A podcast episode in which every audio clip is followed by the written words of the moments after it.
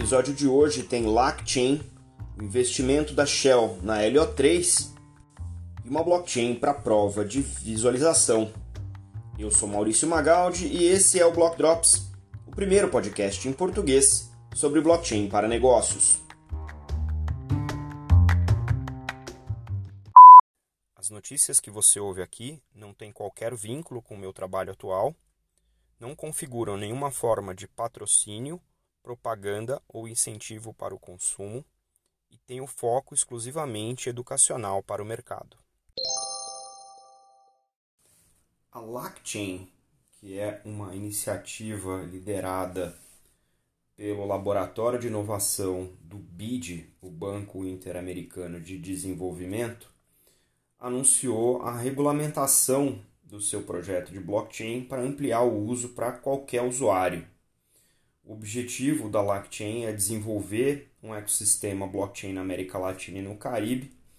de maneira a diminuir a fragmentação de redes nessa região e ampliando a conexão entre essas redes e, obviamente, o desenvolvimento do uso do blockchain nessas regiões. A proposição do LackChain é uma governança de blockchain é, para uso universal e para permitir esse tipo de uso, a LackChain selecionou um modelo de rede pública permissionada que permite aos usuários cumprir a lei dos países onde eles estão instalados. Né? De acordo aqui com o comentário do Albi Rodrigues Jaramilho, que é assessor do BidLab, a ideia é uma governança para regular resposta contra possíveis falhas na rede e permitir a evolução. A governança ainda suporta uma rede ativa 24 por 7 para qualquer uso que evolua no futuro. O que eu achei mais interessante dessa nota aqui é o fato de ter participantes brasileiros, como o BNDES, o Banco Nacional de Desenvolvimento Econômico e Social, e uma startup é, chamada Multiledgers, que participam aí dessa aliança. Também inclui membros como Ethereum Enterprise Alliance, a Everest, consultoria de tecnologia, e a Consensus, que é a consultoria de blockchain, que hoje é dona do uh, Quorum, aquela tecnologia desenvolvida pelo JP Morgan. Qual que é a minha expectativa aqui em relação a essa iniciativa né, do, da LackChain?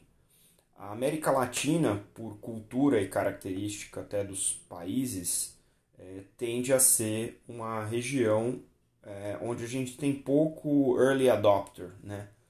Os países têm uma cultura muito de entender o que está acontecendo no resto do mundo e trazer para a região e tropicalizar, como a gente chama, no mercado. Mas é interessante que exista um fomento para tecnologias novas, como as tecnologias blockchain, é, patrocinadas por entidades como o BID, que é um grande fomentador aí de é, novos negócios, de novos modelos de negócio, de é, inovação é, na região. E é interessante ver que é, é um investimento é, bastante direcionado né, para uma modalidade de blockchain pública permissionada. Pública porque o acesso a esse tipo de rede ele é mais facilitado do ponto de vista até de uso, mas permissionada porque alguns dos mercados em que essas uh, blockchains vão rodar são mercados regulados em que a privacidade e uh, o conhecimento dos participantes da rede é importante, passa a ser importante nesse sentido. Fico muito satisfeito de ver que existe um movimento patrocinado pelo BID nessa direção e vamos tentar trazer alguém envolvido aí com o LackChain para falar com a gente aqui no podcast fazer um Block Talks e contar para nós o que mais a LackChain está prevendo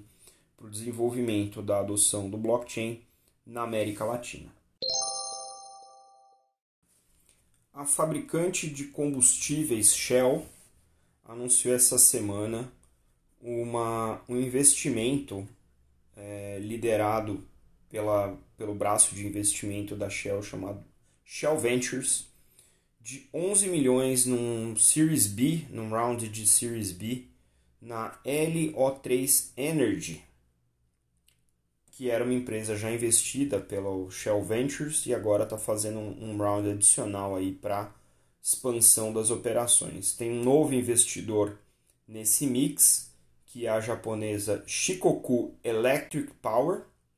que passa a participar aí, né, dos acionistas com a Shell, com a Braemar Energy, Sumitomo Corporation, Centrica, entre outros, aumentando aí o investimento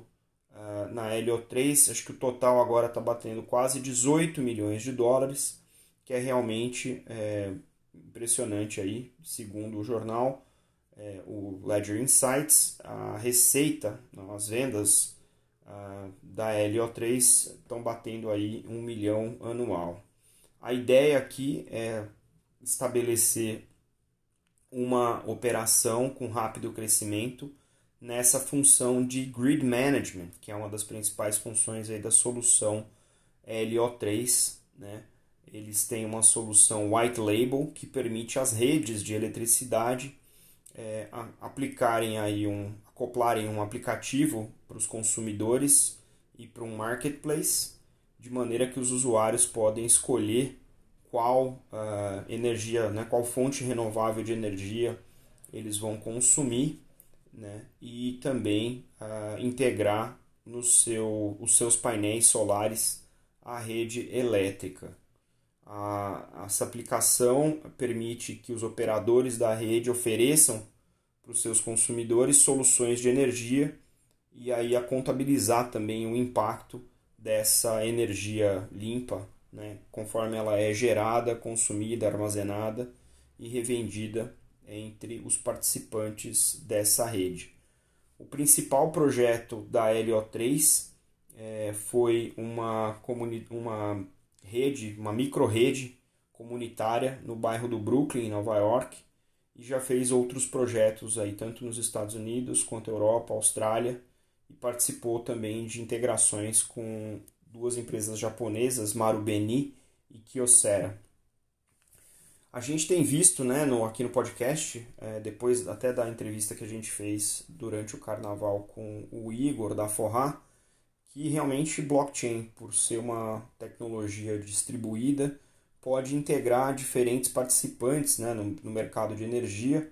com diferentes interesses e equilibrar os incentivos entre eles, permitindo não só mais eficiência, mas também um maior volume de transações, né, mais transparência e maior volume de transações entre os participantes. Vai ser interessante ver esse tipo de tecnologia aplicada no Brasil, onde a gestão dos ativos participantes da rede elétrica é tão complicada hoje sem esse dispositivo. Fica aqui os meus votos né, para que a gente tenha regulações que suportem bem esse caso de uso orquestrado por, por blockchain, para que a gente também possa capturar esses ganhos não só na indústria, mas também para os consumidores finais no varejo.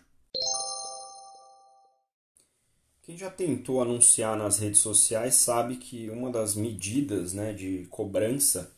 que é feita para os seus anúncios é a contagem de visualizações. Então você paga lá X dólares por dia e as plataformas, as redes sociais, que são basicamente redes de anúncios, né, oferecem uh, X visualizações por dia de acordo com o volume de dinheiro que você coloca ali para alimentar o programa de anúncios, né? E obviamente existe uma certa suspeita de que as visualizações podem ser infladas só para poder cobrar aquele, aquele valor em, em, investimento de marketing e o direcionamento, né? Ó, eu, eu coloquei aqui, eu quero um determinado conjunto demográfico né, de, de público para ver o meu anúncio e às vezes para completar aquela cota né, você não sabe se a rede está é, levando o seu anúncio para o público adequado, então completa essa cota aí com algumas uh, outras milhares de visualizações de outro tipo que não necessariamente são o público-alvo daquele anúncio, manipulando assim né, os dados de vídeo de visualização. E essa notícia aqui traz um protocolo de blockchain chamado Veracity,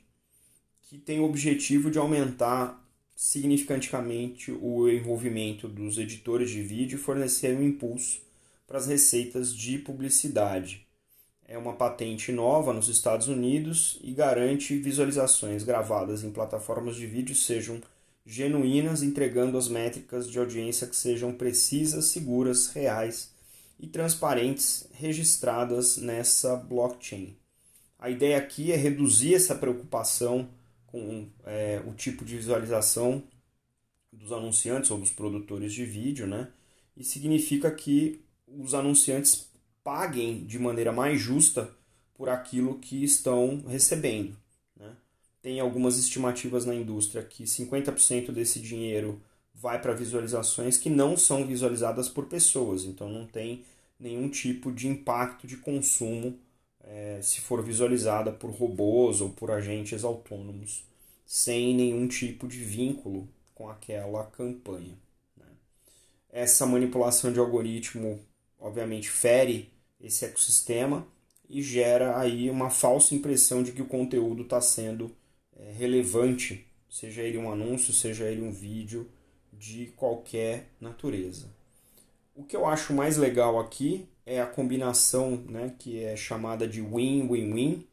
porque os espectadores vão ter acesso a conteúdo de qualidade feito para aquele público direcionado, os criadores têm uma compensação justa por meio da combinação dessas publicidades, doações e assinaturas, e as marcas que usam esses vídeos para alcançar o público realmente alcançam o público e tem aí um retorno compatível com o investimento é, dessa, desse anúncio. O sistema que eles chamam aqui é o Proof of View, ou prova de visualização, e elimina outros métodos é, que possam ser utilizados para manipular esses dados, então dá uma neutralização nesse é, mercado. O artigo não descreve a mecânica né, de como essa, esse protocolo funciona integrado é, ao vídeo e ao consumo desse vídeo, mas a gente pode aí imaginar de certa maneira que o, o vídeo tem uma o vídeo o timestamp do vídeo tem uma hash essa hash fica registrada no blockchain e toda vez que alguém vê esse vídeo essa hash tem uma contabilidade é, direta daquele vídeo é, com metadado de quem visualizou. Né? Então, estou aqui elucubrando, mas seria legal se a gente pudesse também dar uma lida é, no material mais técnico aí. Vou tentar trazer para vocês e de repente trazer alguém do protocolo. É importante que a gente entenda que na internet o grande patrocinador de tudo que a gente usa, entre aspas, de graça, são anunciantes que compram os nossos dados para jogar anúncios direcionados para a gente para aumentar o potencial de consumo. Fazer isso de maneira mais precisa, mais transparente, para que a gente tenha acesso a coisas que são relevantes, parece ser uma maneira mais inteligente e mais justa de usar os nossos dados, ainda que nesse ponto a gente não seja o principal agente habilitador do uso dos nossos dados e não possa monetizá-los individualmente. Ainda assim, já é um progresso nessa direção.